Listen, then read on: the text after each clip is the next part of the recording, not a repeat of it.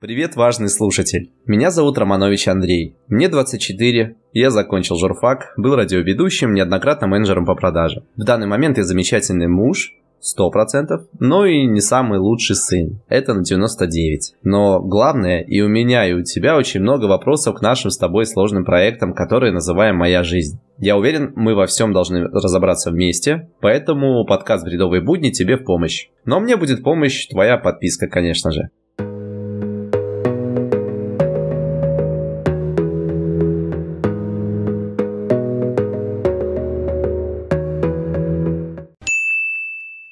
Идея этого выпуска пришла довольно-таки давно.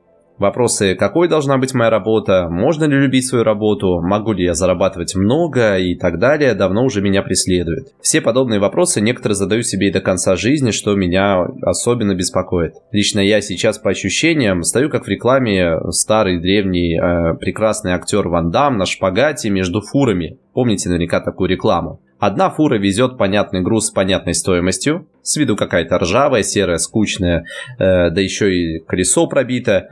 Но я знаю, что такая еще откатает меня прям до пенсии, стабильно, как и большинство других вандамов, таких же, как и я, людей. Другая фура вся разрисована радугой, кабина в виде головы единорога, колеса у нее и прям из сахара, но радуга под палящим солнцем э, наверняка выгорит, голова единорога может стать вообще головой осла, а колеса просто могут раствориться. Так мне видятся мои варианты стабильная работа с игрой э, в долгую по карьерной лестнице, или же работа мечты, реализация своих амбиций э, в работе на себя, ну и все подобное, вот прям сладкое-сладкое, приторное. Поэтому давай попробуем вообще разобраться, откуда подобные мысли появляются у нас, и что все это вообще значит, и зачем нам это, и что с этим делать.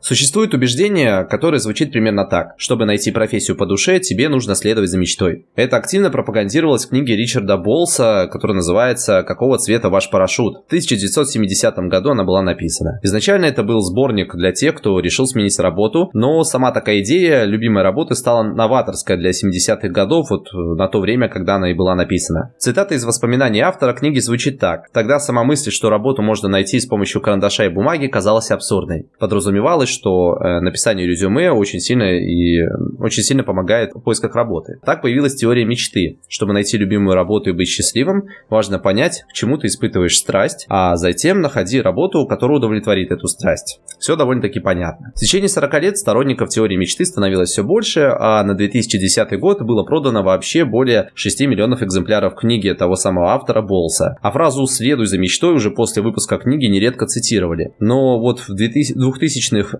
фраза встречалась в разы чаще, чем 1970-е или 80-е э, годы соответственно. В 2010 году некоммерческая организация The Conference Board, уж извините за мой английский, провела опрос американцев на тему того, насколько они удовлетворены своей работой. Результаты показали, что 64% молодых людей не удовлетворены своей работой. Это был самый высокий показатель за 20 лет проведения опроса. Опыт поколения, нацеленного на работу мечты, был неудачным. Чем больше люди ее искали, тем меньше любили, когда находили, оставаясь разочарованными и недовольными жизнью. В 2005 году на стадионе Стэнфордского университета генеральный директор компании Apple Стив Джобс дал совет выпускникам. Ты должен найти работу своей мечты. Есть только один способ стать незаменимым работником – любить свою работу. Если ты еще не нашел любимую работу, ищи, не опуская руки. И хотя Джобс сформулировал теорию мечты, но в молодости он ей не следовал совсем. Сам Джобс учился в Рид-колледже, это престижный гуманитарный либеральный университет. В молодости он не интересовался вообще компьютерами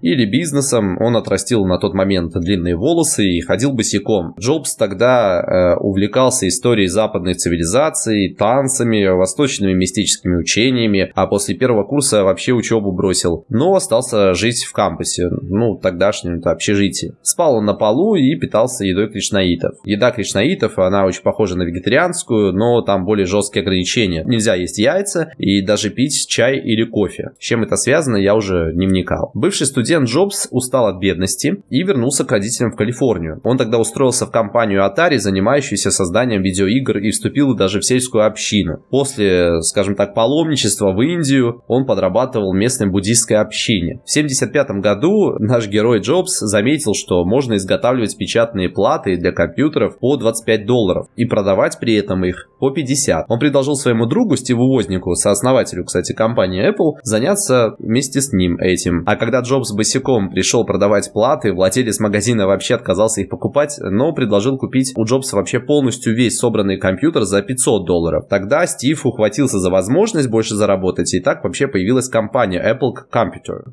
Извиняюсь снова за английский. У друзей не было грандиозных планов изменить мир, они нашли способ заработать деньги. Если бы Джобс следовал своему совету и решил заниматься только лишь тем, что ему нравится, он стал бы наставником буддистского центра в Лос-Альтесе, например. Apple не было его вообще м, страстным увлечением, но благодаря удачному стечению обстоятельств и наблюдательности самого Стива, э, это все давало результаты. Спустя ну, годы Джобс увлекся своим делом, но не потому, что он искал работу мечты, вовсе нет. То есть, если бы Джобс руководствовался словами будущего себя же, когда вот он говорил ту самую речь э, студентам, то мы бы наверняка э, не подержали бы в руках вообще iPhone. И я не знаю, как ты, но я всегда вдохновлялся вообще примерами таких известных людей и задавался вопросом, чем я хуже, да, чтобы добиться этого успеха подобного. Но основная проблема в том, что мало кто хочет вникать в весь путь и чего вообще стоило человеку добиться подобного успеха. Более того, вся основная часть э, блогерской истории, то, что мы видим в интернете, заключается в том, что нам показывают только лучшие моменты и э, самые правильные, верные выводы жизни. Мы находимся в заблуждении неком, неком таком вакууме, потому что верим, что вся жизнь может состоять только из приятных моментов и безошибочных решений. Но на самом-то деле так не бывает. Также существует книга «Хватит мечтать, займись делом». Она рассказывает, э, что куда важнее хорошо работать, чем искать хорошую работу. Ее рейтинг на Litres 4 звезды, а ее автор Кэл Ньюпорт отмечает два подхода к работе. Они достаточно интересные и очень даже понятны. Первый подход – это подход мечтателя. Мечтатель стремится опознать себя и найти работу, соответствующую его индивидуальности. Проблема вот только в том, что э, точно ответить на вопрос, кто я и что я люблю на самом деле, невозможно. Ты постоянно будешь находить новые ответы и чувствовать нехватку чего-то важного в этой жизни. Подход мечтателя не учитывает, что успех достигается серьезным трудом. В обществе существует убеждение, что главное препятствие на пути к любимой работе – это нехватка смелости отказаться от чужих моделей успеха и боязнь следовать за мечтой. Мечтатели уверены, став фрилансером, например, они автоматически получат возможности для творчества, независимость и возможность влиять на жизни других людей. Но для того, чтобы найти клиентов и такую работу, нужна не только смелость, но и профессиональные навыки, имеющие реальную ценность на рынке. Скажем так, карьерный капитал. Э, это вот сейчас, вот скажем так, было обо мне. А вот следующий подход называется подход мастера. Такой человек размышляет, что он может дать миру и копит тот самый карьерный капитал. Они же редкие и ценные профессиональные навыки. Давайте снова же вернемся к примеру э, основателя компании Apple Стиву Джобсу. Он сделал плату э, для компьютера Apple One одного из лучших компьютеров своего времени, затем повысил ценность своего труда. Он инвестировал деньги с продажи в разработку нового Apple II. Он создал эту ценность и взамен получил возможность творить, менять мир, работать свободно и независимо. Когда мы получаем возможность самостоятельно решать, что и как делать, мы чувствуем себя более счастливыми, интересуемся своей работой и получаем больше удовлетворения от ее результатов. Но сотрудники, которые стремятся к независимости, попадают в две ловушки независимости. Настоящей независимости нельзя добиться без карьерного капитала. В погоне за независимостью люди бросают работу или учебу занимаются новым делом. Бизнесом, фрилансом, заводят блоги, но у них ничего не выходит. Новая работа не приносит денег и удовлетворения. Как только у тебя появится карьерный капитал, работодатель не захочет тебя отпускать, так как ты становишься для него ценным сотрудником. Он не хочет тебя терять, поэтому начинает препятствовать попыткам изменить свою жизнь и предлагает повышение или ставит условия. Чтобы избежать ловушек, беритесь только за ту работу, которую будут оплачивать. Используйте деньги как объективное мерило ценности накопленного капитала. Если его достаточно, чтобы вам платили и дали независимость, значит ты накопил достаточно. Если вам предлагают повышение взамен независимости, откажитесь от него лучше. Ученые Стэнфорда и Национального университета Сингапура протестировали 858 человек и заметили, что страсть к работе защищает от выгорания и связана с лучшим балансом между работой и личной жизнью. А исследование консалтинговой компании MC Kinsey Company показало, что увлеченные своим делом сотрудники оценивают себя как более благополучных. В наше время развит культ работы мечты в связи с развитием личных блогов, личных брендов и заработки на этом. Более того, мы наблюдаем за примерами такими, как Илон Маск. Им движет идея, что успехом он обязан своей любви к тому, что делает. По крайней мере, биография миллиардера, написанная журналистом Эшли Венс после разговоров с самим предпринимателем и его близкими, создает именно такой образ. Но тезис о важности страсти в работе несложно опровергнуть. Исследователи анализировали биографии очень успешных руководителей крупных компаний и тех, э, кто так и не перерос в разряд легенд. Оказалось, что ни повышенной любовью к своему делу, ни наличием специальных навыков объяснить безумный успех нельзя. Те, кто остался на среднем уровне, тоже были профессионалами и любили свою работу. Исследователи пришли к выводу, что важную роль в этих историях успеха сыграли факторы, на которые сами руководители не могли повлиять, то есть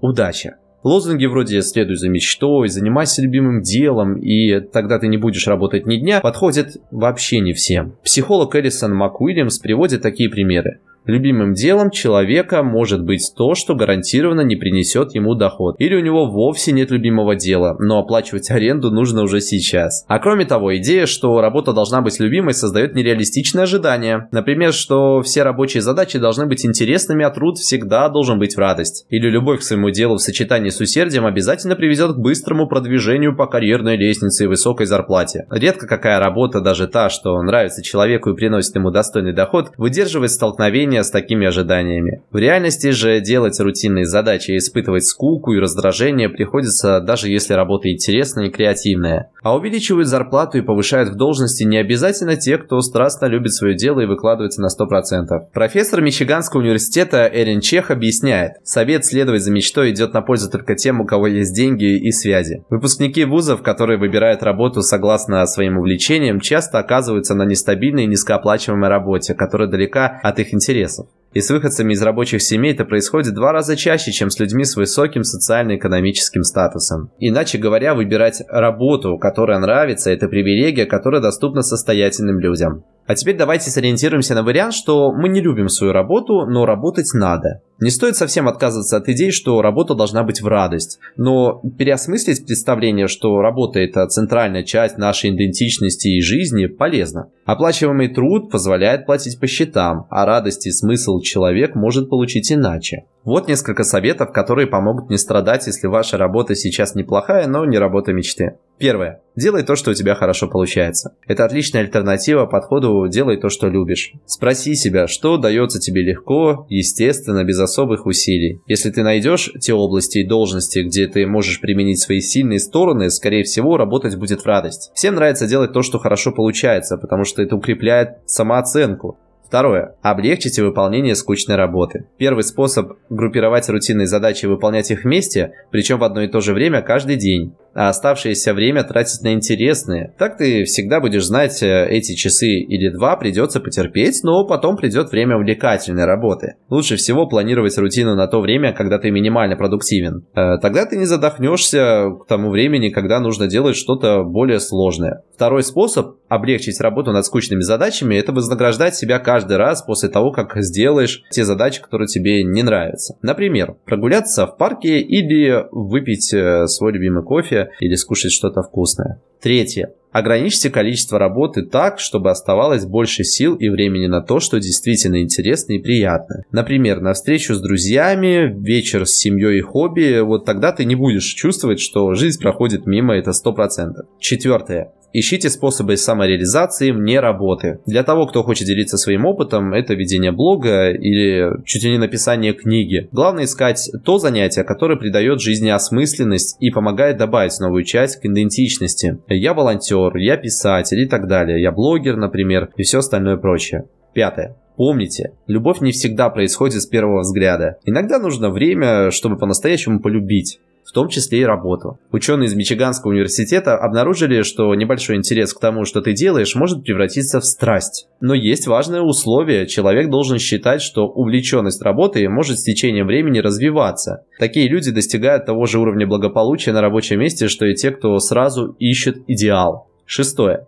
Попробуйте найти в своей работе смысл. Специалист по консалтингу, автор множества бестселлеров о карьере, оптимизме и позитивном мышлении Джон Гордон советует присмотреться к миссии своей компании. Какие у нее цели, какие клиенты, что она делает для клиентов и для мира в целом. Когда ты понимаешь, в чем э, сама миссия компании, спроси себя, как моя работа, которую я выполняю, помогает в ее достижении. Например, Гордон пишет об уборщике, который работал в НАСА. Он чувствовал, что его роль важна. Он тоже помогает отправить человека в космос. Пусть и на первый взгляд он просто подметает полы.